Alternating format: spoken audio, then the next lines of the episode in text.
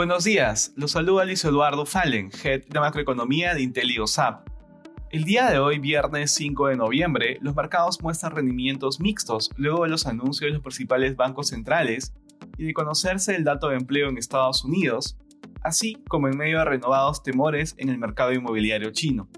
De manera particular, en Estados Unidos los futuros de los principales índices presentan resultados positivos, luego de los anuncios dados durante la semana por la Fed, Además, se publicaron datos del mercado laboral de Estados Unidos, los cuales muestran que se creó más empleo del esperado, mientras que la tasa de desempleo fue de 4.6%, por debajo del 4.7% esperado por el consenso de analistas.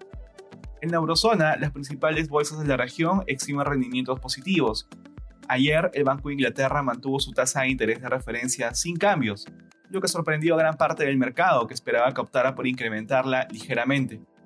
Por otro lado, se conoció el dato de producción industrial de Alemania correspondiente al mes de septiembre, el cual retrocedió 1.1% respecto del mes anterior, cuando había caído un menos 3.5%, según los datos publicados por la Oficina Federal de Estadística.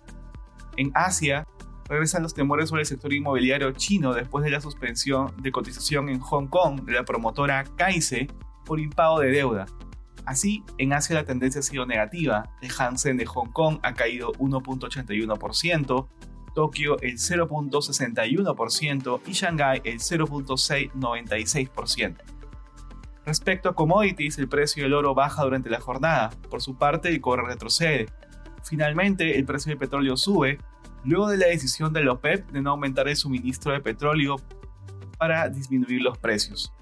Gracias por escucharnos. Si tuviera alguna consulta, no duden en contactarse con su asesor.